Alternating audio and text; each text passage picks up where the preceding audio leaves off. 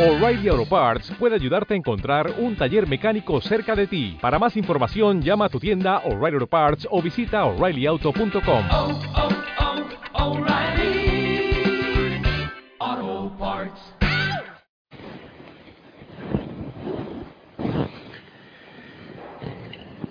Proclama mi alma la grandeza del Señor.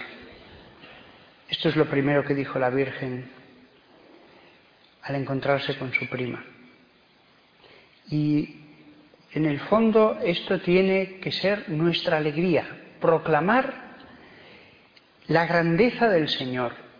Esto tiene que ser nuestra alegría. Hay gente que tiene su alegría en hacer aviones a escala o en montar a caballo o en muchas cosas. Confío en que no haya nadie aquí que tenga esos dos hobbies. He puesto los más raros que se me han ocurrido, pero quizás si pensara un rato se me, ocurriría, se me ocurriría alguno todavía más raro. Bien, hay muchas cosas que pueden ser nuestra alegría, pero lo que debe ser nuestra alegría máxima, lo que ocupe nuestro corazón, es esto, proclamar la grandeza del Señor. El día que eso sea el fin de nuestra vida, las tristezas desaparecen. Si esto fuera la total, absoluta, perfecta visión que, tuviéramos de nuestra vida, solamente hacer esto, no habría ya tristezas. En la medida en que esto se vaya convirtiendo más en todo nuestro ser, en esa misma medida desaparecen las tristezas. Continúa después la Virgen. Se alegra mi espíritu en Dios mi Salvador. Estamos analizando esto porque es el texto más largo que tenemos de la Virgen.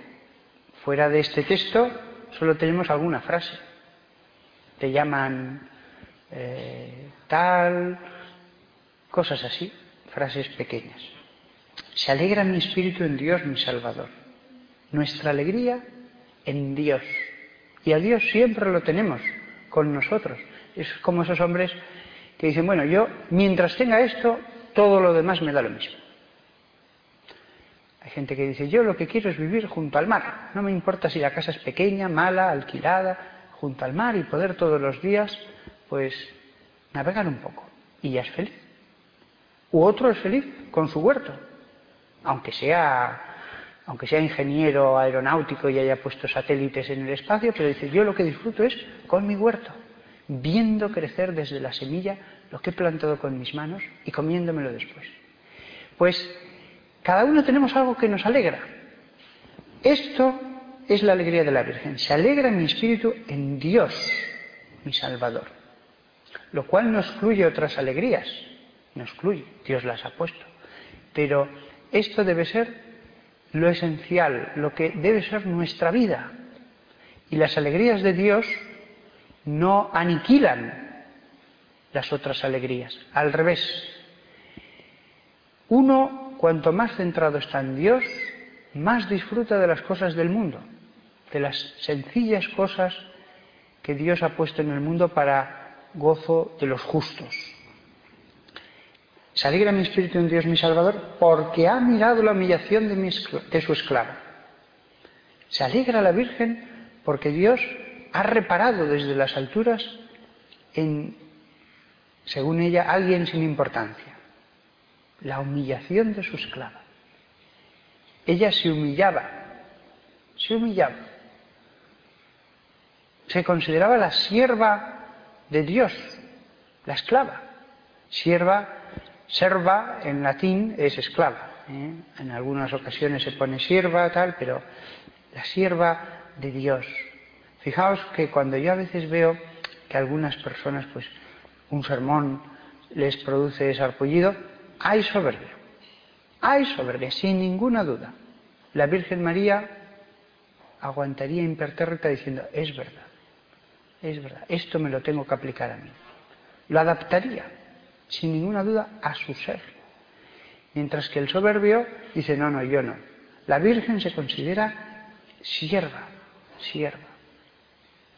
Dios, creedme, tiene pocos siervos, ¿eh? Pocos.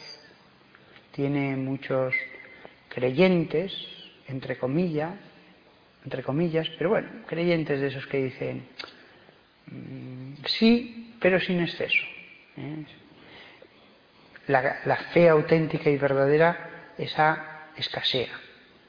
Ha escaseado siempre. Siempre los auténticos y verdaderos creyentes en Cristo han sido pocos, hasta en las épocas más cristianas. El resto, pues bueno, ha creído, pero, pero sin matarse. ¿eh? Ha creído, pero, pero en fin, tratando de conjugarlo todo al mismo tiempo y después decir, bueno, ya pediremos perdón. Es verdad que Jesús me dice esto, pero bueno, yo sigo, ya habrá tiempo. Y continúa la Virgen. Desde ahora me felicitarán todas las generaciones, porque el poderoso ha hecho obras grandes por mí. Ella en ese momento da una profecía, da una profecía que ve con toda claridad y que es, desde ese momento todas las generaciones iban a felicitarla,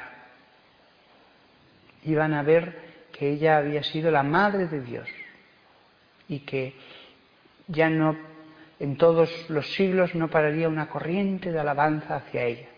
Se ha dicho de paso, estas palabras que estamos ahora meditando, las rezamos todos los sacerdotes todos los días. Es una de las pocas partes que todos los días, al caer la tarde, las meditamos. Su nombre es santo. El nombre de Dios es santo. ¿eh?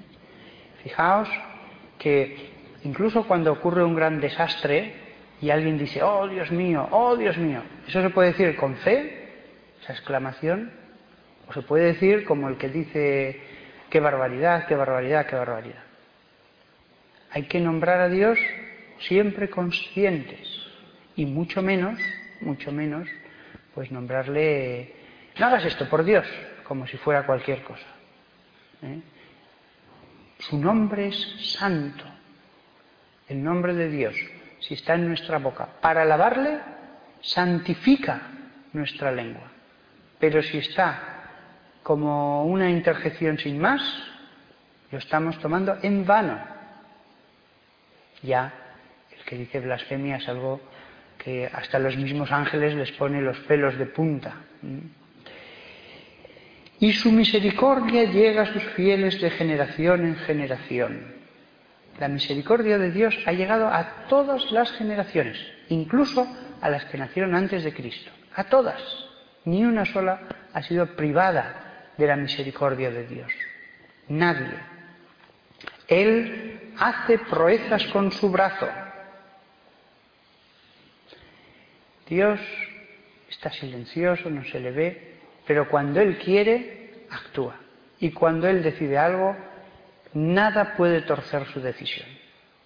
Cuando Dios ha decidido una cosa, ya puede ponerse todo el mundo entero que la cosa sucederá. La cosa será. A veces cosas muy pequeñas, pero que Dios le dice a su siervo, no te preocupes, esto será así. Y será así. Y no hay vuelta de hoja. Yo ahora quiero acordarme de una pequeña anécdota. Cuando construyeron el Sagrado Corazón de Jesús, no muy lejos de aquí, ya sabéis, está en, cerca de Getafe, se reunió dinero de toda España para en el centro justo de España elevar un monumento a Jesús, al Sagrado Corazón. Un monumento precioso, precioso. A mí me parece una de las tallas más logradas que reflejan mejor el verdadero rostro de Jesús tal como me lo imagino. Y pusieron debajo, reinaré en España. Lo que no se imaginaban los que decidieron poner esa inscripción es que eso era una profecía. La pusieron en piedra delante de los ojos de todos. Probablemente en los siguientes años aquello debió parecer una fantasía. Cada vez España se alejaba más y más y más y más del Evangelio. Hasta tal punto que unos años después esa imagen fue fusilada. Hay fotos de un pelotón de gente en mangas de camisa y con tirantes apuntando al Sagrado Corazón y disparándole. Después lo dinamitaron, quedó destrozado totalmente. Unos años después fue reconstruido. España tuvo un amanecer religioso, un vigor en la fe como no se había visto nunca desde que se predicó el Evangelio en, este, estas tierras. ¿eh? Como nunca se había visto. Y os lo dice alguien licenciado en historia de la Iglesia. Nunca, nunca el país sufrió una conversión tan grande hacia el Señor. Y en ese momento lo que pusieron debajo del Sagrado Corazón fue reino en España, que es la que sigue. ¿eh? Fijaos, los que pusieron la primera inscripción no sabían que estaban poniendo una profecía, pero Dios lo tenía ya decidido. Y después, cuando tuvieron que reconstruirlo, ya no pusieron la frase de antes. Alguien fue iluminado lo mismo que fueron iluminados antes y justamente pusieron lo que iba a ser. Lo que todavía no era, pero iba a ser en un decenio. Así que cuando Dios tiene decidido algo, no hay fuerza humana que pueda cambiarle los planes a Dios. Y hay profecías, hay profetas hoy día, hay profetas esparcidos por todo el mundo, gente dedicada solo a la oración, ayunando, viviendo del modo ascético, y hay profecías.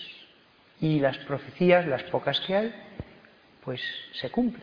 Fijaos en siglos pasados la cantidad de papas que han entrado en contacto con monjas que le dijeron, Santo Padre, esto.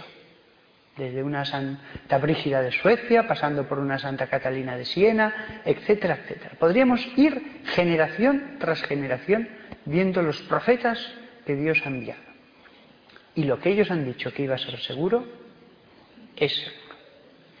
Pues Nada, él hace proezas con su brazo, dispersa a los soberbios de corazón. Nos quedamos en este versículo y meditad las palabras de la Virgen, las encontraréis. Hoy hemos leído el Evangelio de San Lucas, capítulo primero. El primero es fácil de recordar. Meditadlas en vuestra casa, las palabras de la Virgen. Imaginaos que de pronto en el baúl encontrarais una carta de vuestra madre. Imaginaos que se ha muerto vuestra madre y que la encontráis. Lo que os encantaría leerla. A ver, a ver qué ha dicho mi madre. Pues aquí tenéis una carta, digámoslo así, para vosotros de vuestra madre. Al menos leedla, leedla, tranquilamente. Y ya veréis cómo ella, ella os hablará directamente a vuestro corazón.